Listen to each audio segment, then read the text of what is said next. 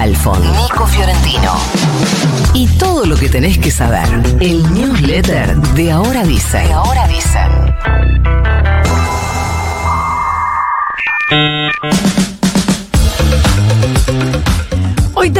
La quinta cumbre mundial de salud mental, en la que ministros y autoridades de la salud de 30 países disertan en el Centro Cultural Kirchner. Es la primera vez que el encuentro se hace en Latinoamérica.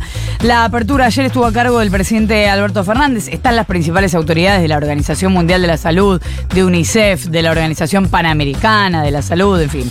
El lema es la salud mental en todas las políticas y apunta a fortalecer el diálogo entre las diferentes áreas del Estado y la sociedad civil para diseñar políticas.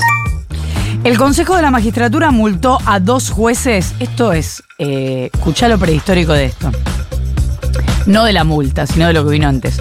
Multó a dos jueces por un fallo contra la aplicación de la interrupción legal del embarazo en un caso de violación a una menor de edad. O sea, a los jueces se les va a descontar por única vez la mitad de su salario y van a tener que asistir periódicamente a capacitaciones, eh, cuestiones de ley Micaela, qué sé yo, le van a girar el dinero a la familia de la víctima.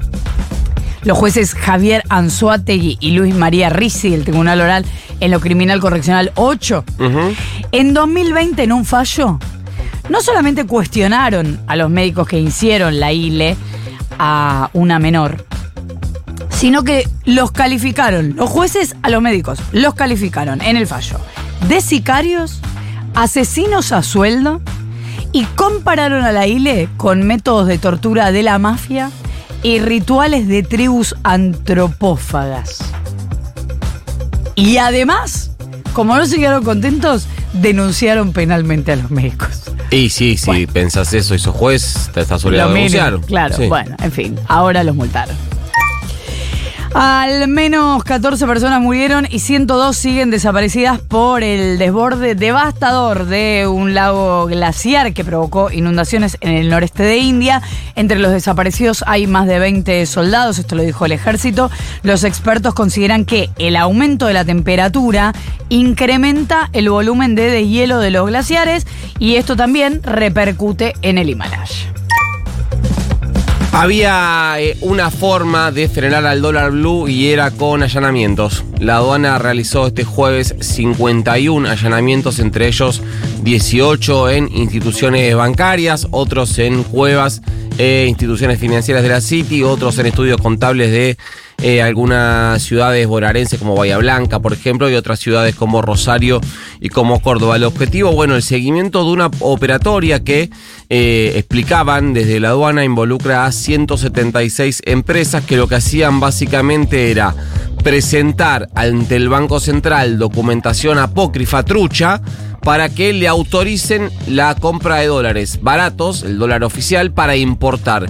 Y lo que hacían estas empresas era, eh, en lugar de importar, la fugaban. Básicamente la guita la giraban a, eh, según consta en el expediente, 146 firmas del exterior, presuntamente vinculadas a las falsas importadoras que estaban radicadas principalmente en la península de la Florida, en realidad en, Florida, en los Estados Unidos, y en Delaware también en Estados Unidos. Dos distritos con, llamémosle, facilidades fiscales para no estigmatizarlos y decirles paraísos. Ajá. Eh, muchas de las empresas allanadas ni siquiera tenían habilitaciones para como eh, importadores o exportadores, sino que habían sido incluidos en la base de, eh, de datos también con comprobantes apócrifos y habían sido creadas solo para realizar este tipo de conducta ilícita. Comprarle al Banco Central dólar Tobara y em, girarlo afuera, fugarlo. Eh, esta actividad judicial redujo muy considerablemente los volúmenes de movimiento en el mercado cambiario paralelo, lo que hizo que los distintos dólares se mantengan estables. El blue se quedó en 843 mangos para la venta. El MEP, que es el que interviene el Banco Central, sigue siendo el más barato, 784 pesos. Lo eh, conseguís si tenés eh, habilitado la compra de dólares mediante tu banco. Esto es para individuos y las empresas que se financian con el contado con liqui son las que hoy están pagando el dólar más caro que está eh, coqueteando con lo- los 900 pesos. Ayer cerró a 895 pesos. El que anda con un bidón de nafta sobre el mercado cambiario es Javier Milei. Ayer dijo que cuanto más alto esté el precio del dólar, más fácil va a ser para él dolarizar. También habló de Macri, recuerdan que Macri había pedido que acompañe a Milei, que juntos por el cambio en realidad, acompañe a Milei si era mm, si Milei llegaba a la presidencia. Eh, lo que hizo Macri es demostrarle eh, a- que el resto de Juntos por el Cambio no está a la altura de él. Dijo Milei, me parece súper razonable lo que dice, y si, si hay una persona que dice que hay que bancarme a mí, yo voy a, voy a pensar que es súper razonable. ¿Dónde habló Milei? Bueno, acá viene lo más interesante, A ver. porque lo hizo ingresando a un almuerzo con 90 empresarios en Mar del Plata. Recuerden que en esa ciudad se está desarrollando el coloquio de IDEA y a esa hora exponía nada más y nada menos que Patricia Bullrich en el coloquio de IDEA. Ni Milei ni Massa van a participar del coloquio, pero Milei sí fue a almorzar con un grupo de empresarios. Eh, en ese ingreso, con el cruce con la prensa, la recontrabardeó a Bullrich.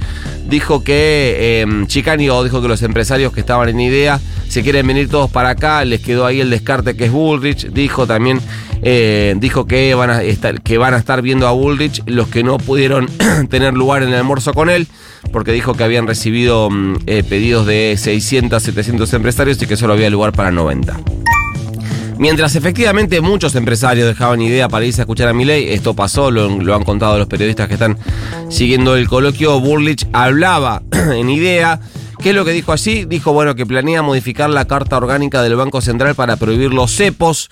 Dijo que em, lo que quieren es la prohibición de cepos y la prohibición de emisión, lo cual es ridículo, no solo por la idea de limitarte herramientas eh, e- económicas, herramientas de gestión, sino además por chocarse por lo que dice el propio Melconian, que dice que levantar el cepo ahora es imposible porque se iría todo al carajo. También les dijo Bullrich a los empresarios lo que querían escuchar, les prometió abaratar el costo salarial, lo que siempre quieren los empresarios. Básicamente les eh, habló de temas como la reducción del pago de indemnizaciones, algo que ya viene haciendo. También habló de, por ejemplo, la extensión de los periodos de prueba para, para contrataciones, lógicamente música para los oídos de los empresarios. También ahí en idea lo chicaneó a Massa, recordó cuando Macri lo llevó a Sergio Massa en ese momento el líder del Frente Renovador, un espacio opositor todavía no unificado con el kirchnerismo y el PJ. Eh, dijo a Massa lo llevamos a Davos y a los seis meses nos metieron en la ley de previsión de despidos. ¿Hay algo más anticapitalista? Massa no aprendió mucho en Davos, dijo Bullich y se llevó algunos aplausos. Y vamos a le comer un poco, me parece que eso. Eh, ¿Mandamos el yulete? Mande nomás. Mandamos. You've got mail.